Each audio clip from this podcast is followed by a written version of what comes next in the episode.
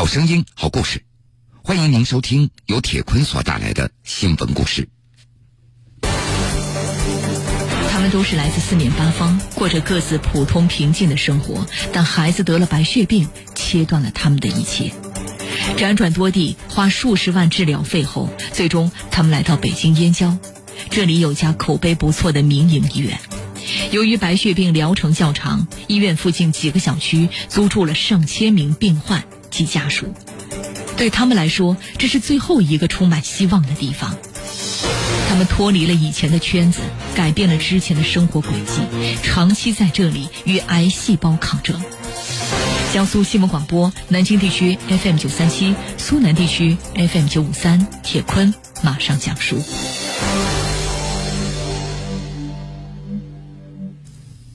九月二十号下午的四点钟，这已经到了做饭的时候了。舒雪莲从北京燕郊的一家医院出来，步行四十分钟回到了出租房里。在经过菜市场的时候，他买了一根笋、半斤猪肉、两个青椒，这些足够儿子李真吃上一顿了。因为白血病的缘故，儿子用餐要特别的注意卫生。回到出租房以后，舒雪莲把餐具放到锅里用水煮。又把肉和菜泡到不同的盆里，五分钟以后拿出来，用矿泉水再洗一遍，切成丝儿以后再洗一遍。饭菜准备好了，装到消毒袋里。舒雪莲在步行三公里送到医院。类似这样的过程，舒雪莲一天要经历六次。来北京燕郊已经有两年半了。在这个因为房价传销而让大家所熟知的城市，舒雪莲活动的圈子仅仅是半径大约有两三公里的范围，那就是医院、菜市场、出租房。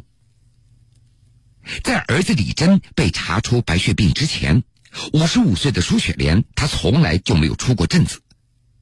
舒雪莲她是湖南怀化溆浦县长潭村人。她和丈夫以种地卖柑橘为生，拉扯大三个儿子。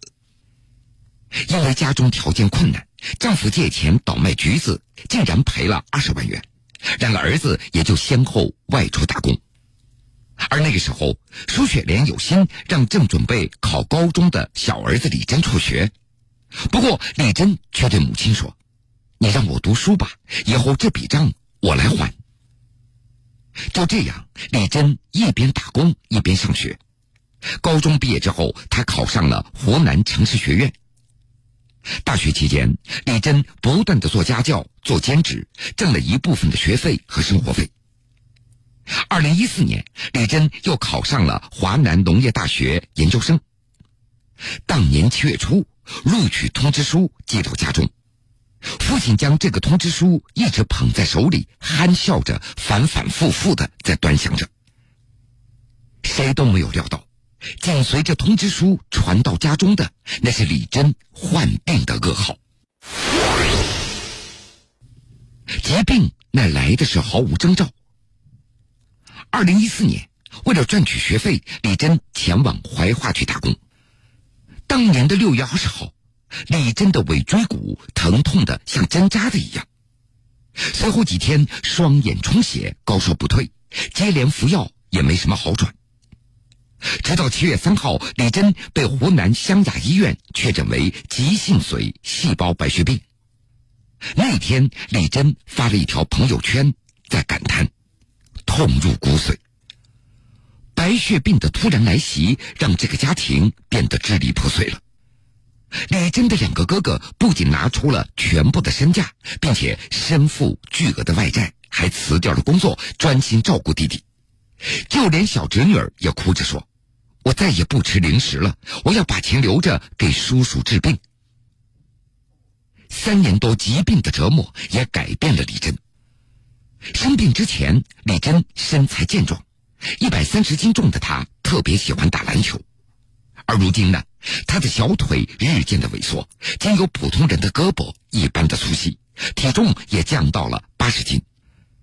由于血小板减少，他的皮肤也生出了褐色的瘀斑。严重感染和免疫力下降让李真咳嗽不止，走两步就会气喘吁吁。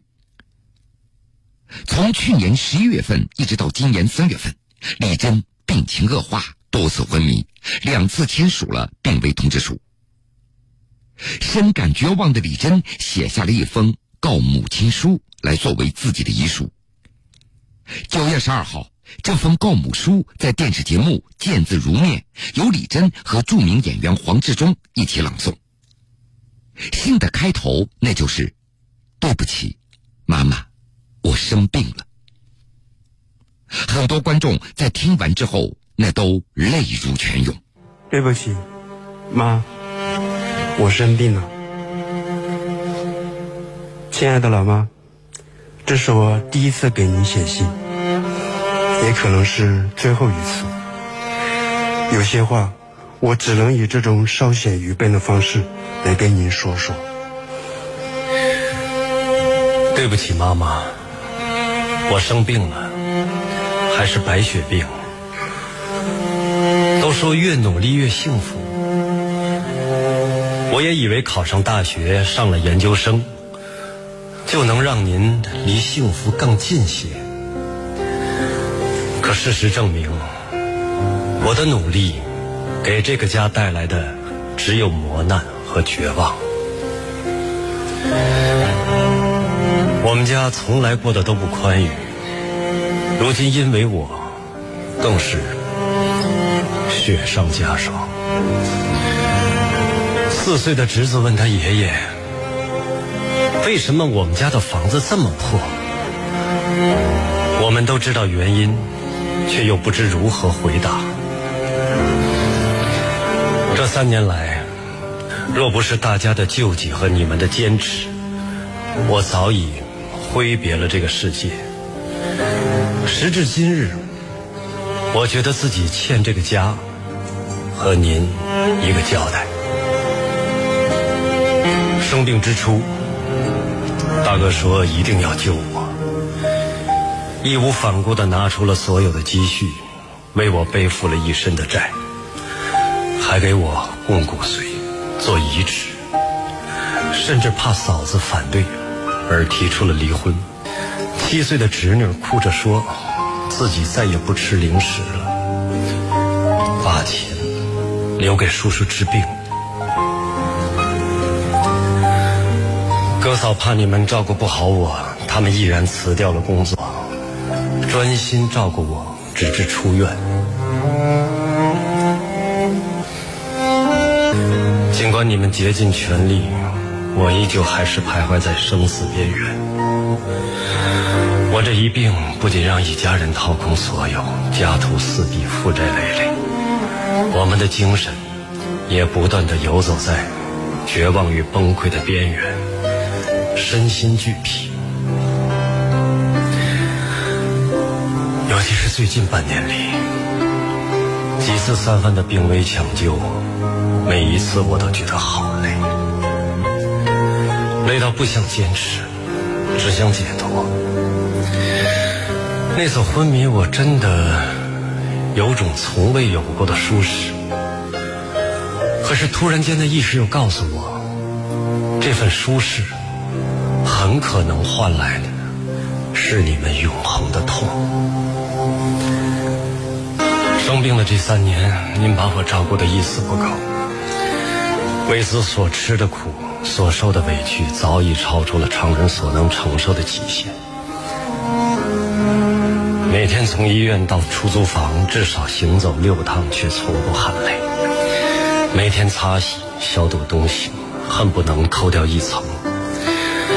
因为身体虚弱，您每天会给我擦拭身体和泡脚。每一次啊，每一次您看到我骨瘦如柴的身体，总会突然红了双眼，一边忍着泪，一边像清洗艺术品般的小心翼翼。在我病重，在我们走投无路、绝望至极的时候，您只是握着我的手，浑身颤抖不止，泣不成声，却依旧不忍开口说出“带我回家”这几个字。您已穷尽了毕生力气，却始终换不回我一世安康。您努力了半生，却换来一波又一波的绝望。您不甘心，却又无能为力。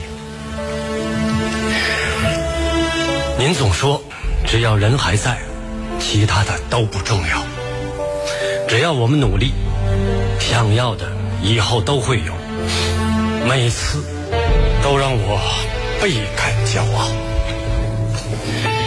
您虽然没有学历，却比谁都活得有文化。您身材瘦小，力量柔弱，却扛起了重如泰山的生活。您温柔善良，被生活蹂躏，却从不抱怨和失掉希望。就是这样的你，让我无从放弃自己。妈，我能在这里跟您做些约定吗？五母不成家，为了这个家，您得保重好自己。关于我，咱们努力就好，我不会遗憾和抱怨，您也不必自责。生活各有际遇，命运也自有其轨迹。若有一天真的势不可为，希望您能理解，那也只是一种自然法则而已。愿您能收住泪水，笑看过往，因为我只是换个方式守在您身旁。谢谢你们的不离不弃。小儿子，敬上。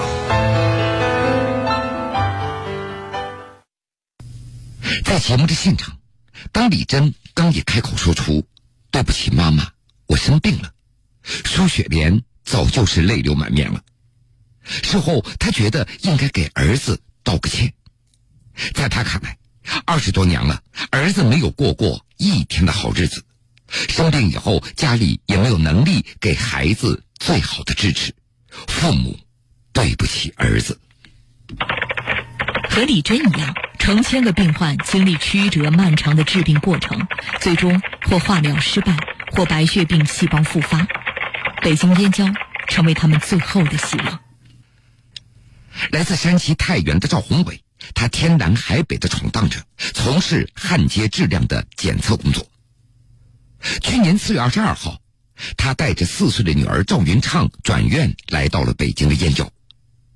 此前，这个活泼好动、经常骑在父亲肩膀上的小女孩，经历了无数次的骨穿、化疗，并且进行了骨髓移植。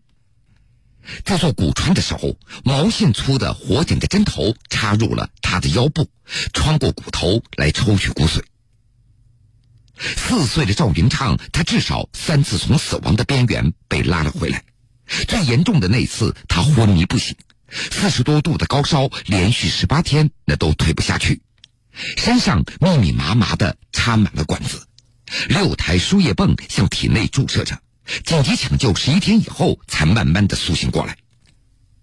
赵宏伟他曾经看到过一个视频，视频显示将要出嫁的女儿坐在婚车里。老父亲站在车窗外凝视着，迟迟不肯离去。看过这段视频，赵宏伟他哭了，他觉得这种离别太难受了，他宁愿女儿永远不要长大，这样就可以一直在自己的身边了。但是在女儿患上白血病以后，赵宏伟的想法改变了，要是能够看到女儿出嫁，该多好啊！他希望女儿能够像正常人一样，慢慢的恢复健康，慢慢的长大。而那段时间，女儿赵云畅的身体也在恢复着。化疗了一年多，在这期间，虽然经历了多次感染，但是各项指标那都朝着好的方向在发展，体内癌细胞达到了零残留。赵宏伟还想象着。总有一天，女儿肯定会长出一头飘飘的长发，也会穿上洁白的婚纱，嫁给他心仪的男人。而已经辞职的他，也计划着重新再找一份工作来挣钱。赵宏伟还记得，女儿刚出生的时候，那是唇红齿白，头发那是又黑又多。生病之前，女儿的头发都可以扎小辫了。但是开始化疗以后，女儿的头发不断的脱落。与其掉光，不如先剃光了。赵宏伟告诉女儿，剪个小光头也挺可爱的。但是在剃头发的那天，赵宏伟看到光头的女儿以后，他的鼻子突然发酸，转身就走出了病房，哭了十多分钟才进去。女儿的命那是最要紧的，剃个光头这又算什么呢？一想到这儿，赵宏伟对着女儿总算挤出了一点笑脸。在北京燕郊，和赵云畅一样的孩子的病患那不在少数，他们的童年都是在医院度过的。看书识字儿，他们不如其他小朋友，但是如何打针输液，这些孩子几乎人人都会。有公开资料显示，儿童恶性肿瘤发病率当中，白血病那是居首位的。根据中国公益研究院的研究测算，说目前急重病主要是白血病和器官移植这两大类，年平均费用达到三十三点六万元。其中个人支付的部分都超过了十三万元，这对于绝大部分城乡家庭来说属于灾难性的医疗支出。二零一五年三月十三号，女儿在陕西省儿童医院被确诊为白血病的时候，赵宏伟他就意识到了这个病是很难治愈的，需要数十万乃至数百万。那个时候他的手头仅有五万块。来北京燕郊之前，光治疗费已经花掉了数十万元。来到北京燕郊以后，第一次化疗需要十八万元。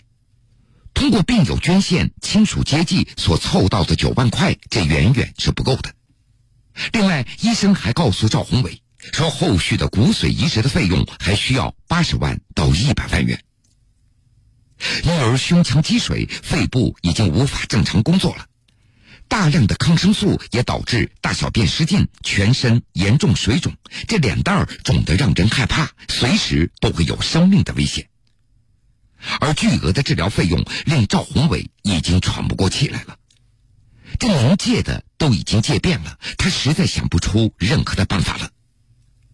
站在医院的十六楼，他也无数次的想过，我跳下去吧，但是孩子的求生欲望却非常的强烈。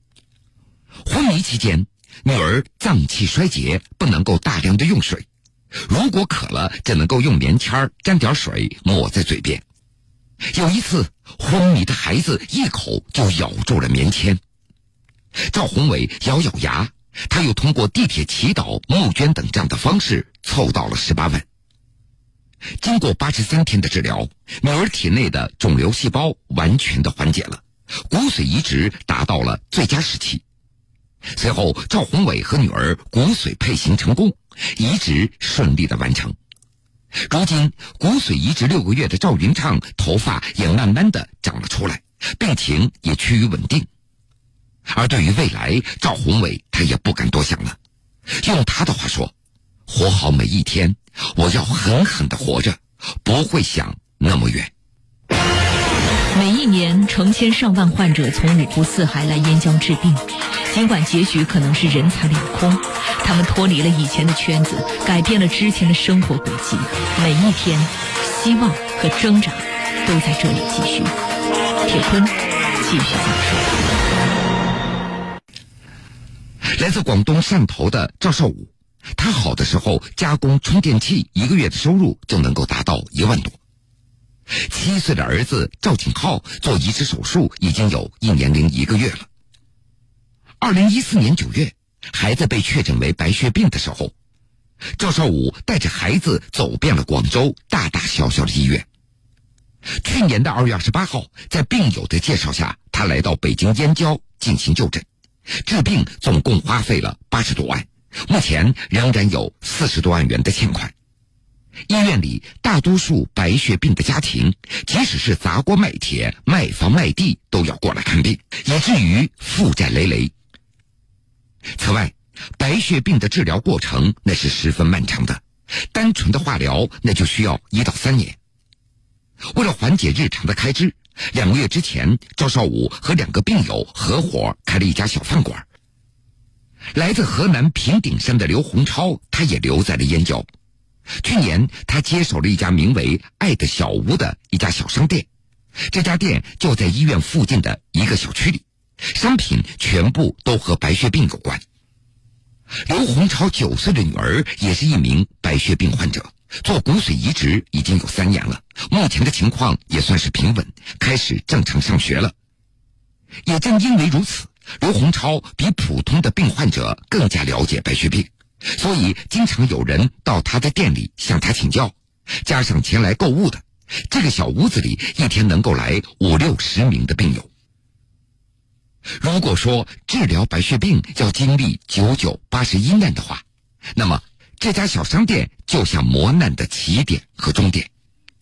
比如，病友来小区租下房子以后，往往会到这里购置一些生活必需品，而离开的时候也会来这儿来道个别。小区内不断的有新人搬进来，同时也不断的有熟脸搬走了。搬走的人当中，有的是因为康复，家属兴奋的会走进小屋子，终于出院了。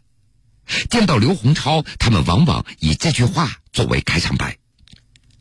同时，也有的那是因为死亡，家属会把患者生前没有用完的药物给送过来，并且嘱咐刘洪超，看看谁需要，让他们用吧。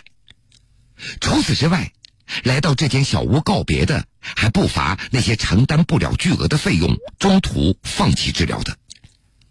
刘洪超他知道，这些病友当中，大概有三分之二的家庭背负着巨额的债务，长期在这个地方和癌细胞抗争着。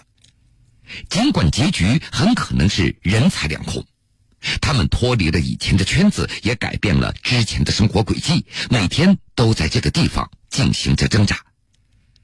在这个小区已经租住了两年半的舒雪莲，她说：“我只有在睡梦当中才感觉到那是真正放松的。自从儿子得了白血病，舒雪莲就没有睡过一天的好觉。只要眼睛一睁着，她就会思考：这钱怎么来呀？这孩子到底会怎么样啊？”舒雪莲她经常会梦到自己走到半山腰了，爬不上去了，不过她又舍不得走下来。好了，各位，非常感谢您收听了铁坤所带来的新闻故事。